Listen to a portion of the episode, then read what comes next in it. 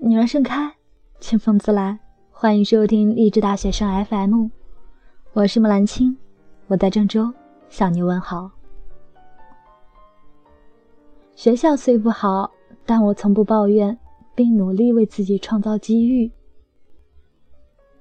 这是一个学姐从一般学校通过努力考上北大的故事。每个人的开学都有失望与迷茫。当我考入大学，学校不是很喜欢，专业也毫无感觉。我像很多人一样，眼前的大学与心里的预期差距太大。我想，也许我的一生就这样平庸下去了吧。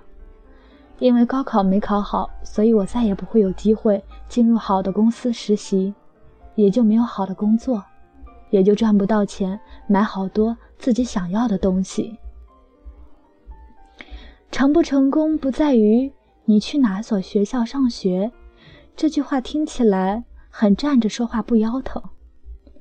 出身名校的人都会说，他们可曾知道，三本院校甚至二本院校的学生想要争取一个机会，所要付出的辛苦。如果成功不在于去哪里上学，那要怎么去成功呢？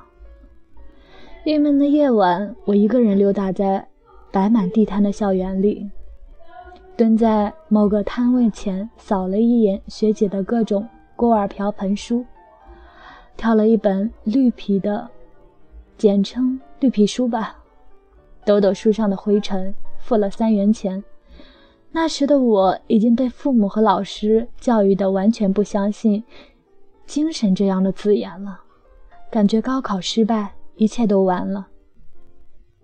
这本书里的每一个主故事的主人公，都是从一穷二白、没底子、没背景、没后台，经过个人努力奋斗，不抱怨社会，不埋怨不公，让自己的生命发生了质的飞跃。比如年三十没钱回家，跟扫地大妈同吃一碗饺子的，在国外被欺负、被鄙视，发愤图强、为国争光的。勾心斗角、明里暗斗、被排挤、被打击，依然出淤泥而不染、濯清涟而不妖的，等等。用现在的话来说，这本书的每一个故事都是一碗心灵鸡汤。新生培训的那一周，我天天怀着“天将降大任于斯人也”的心情阅读这本书，感觉他们曾经的苦痛与郁闷。就是我现在的心灵写照，而他们光辉灿烂的现在，不就是我奋斗的方向吗？我一咬牙，一跺脚，把其中对我有点刺激和激励作用的警句，用红笔写在名片大小的白纸上，再把它们都贴在写字台前的白墙上。为了给每日诵读带来一些美感，我还特意把它们贴成了一个大蒲扇形。我整个生命的小宇宙，每天都会被这本书上的每个故事、每一句话点燃一次。这本书好像是特意上帝丢下来，让我在合适的时间捡到。里面每句话、每个故事，仿佛都是专门说给我的一样。那时的我和今天很多同学一样，不管去哪儿，都觉得学校不好，对未来四年的专业毫无期待。但无论如何，这也是自己高考得来的呀。抱怨又有什么用呢？那也是自己高中没有努力考上的学校啊。只要你认准一条路，全世界都会为你让路。成功不成功，不在于去哪所学校上学，而在于对自己未来的看法，保持怎样的心态。和追求精神，我觉得首先应该勇于接受命运的安排，只要不浪费时间，不断确立目标，并努力实现这个目标，不断提高自己，在任何地方都是一样的。在不断提高自己的过程中，心中的某种失望也就消除了。关键是不要浪费时间。读书十二年，我仿佛探索到新大陆一般的发现，原来普通人的平凡命运是可以通过自己的努力得到再一次改变的，而且可以改变的多姿多彩，应有尽有。如果书里那些比我们更加凄惨和不被相信的人都可以成功，那我为什么不可以？书里有一句话：“如果环境不动，我自己走。”虽然我还不清楚学校的实力和能力，但是我明白，我必须自己走，甚至自己跑起来。我不能依靠学校，不能依靠老师，我必须用自己的速度和力量冲到我想要去的地方。大学伊始，我用生命逆袭自己的未来。提到英语，似乎是每个大学生心中的重中之重。我强迫自己报了一个大学四级的社会辅导班，可那些课堂对于我这个连四级是什么都不知道的人来讲，简直生不如死。更何况六级托福的考试。我觉得我需要一个外教来练习听力。我教对方中文，对方教我英文，但是去哪儿找外教呢？我搜肠刮肚，终于想出来一个好主意，就是采访外教楼里的每一个外国人，看是否可以结成对子往来，学习语言。于是，我拟定了一个看上去很靠谱的采访提纲，准备好录音笔和采访说明书，发放到外教楼的每个小房间中去。很快，有七八个外国人答应了我的采访要求。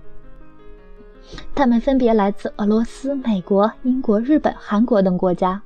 采访的过程有各种曲折，我问了很多很幼稚的问题，也遇到很多不同的外国人。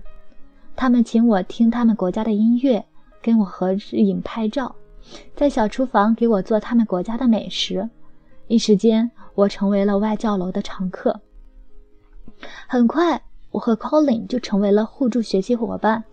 我们约定每天早晨六点见面，一起跑步去学校门口吃早餐，再一起去外教楼的天台上安静学习到七点半，再分别去上课。东北寒冬的早晨，本来约定早晨六点钟见面，但是我们每次好像都要为国争光似的，一直比拼谁起得早。在天台上望着寒冬里虽是清晨，但仍黑压压的天空和静谧的校园，我不知道我的未来会不会因为现在每一天的努力而有所改变。可是我没有退路，我知道我不能像我的同学那样尽情的恋爱，无拘无束的吃喝玩乐，参加各种社团活动，没事就逛个街、约个会什么的。我不能做一分钟与我未来无关的事情。如果我觉得自己的高考是失常的，是失败的，那就要让自己证明那不是一场失败，用自己的努力来证明自己不是那个分数所代表的水平。很久以后，Colin 离开了学校，跟一个他爱的东北女孩结婚了，一起去了韩国教语言。他走之前给我写了一封信，告诉我他有多感谢我。我让他看到了一个少有的努力的样子。我跟外教楼里其他的那些进进出出外教房间的女孩子多么不一样。我的英语水平在那个寒冬得到了突飞猛进的质的飞跃，并且后来顺利通过托福和六级。英语老师跟我说。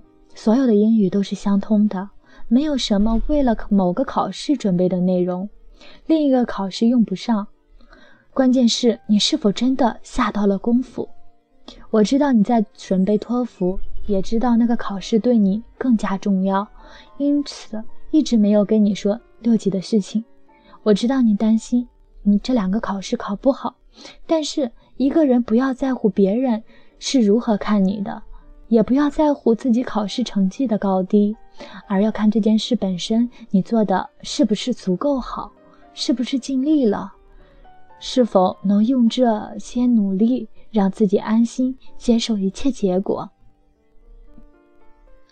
老师的这段话让我平和下来，同时我想起了绿皮书的一句话：“智者随遇而安，不徐不急，不烦不躁，得不足喜，失不足忧。”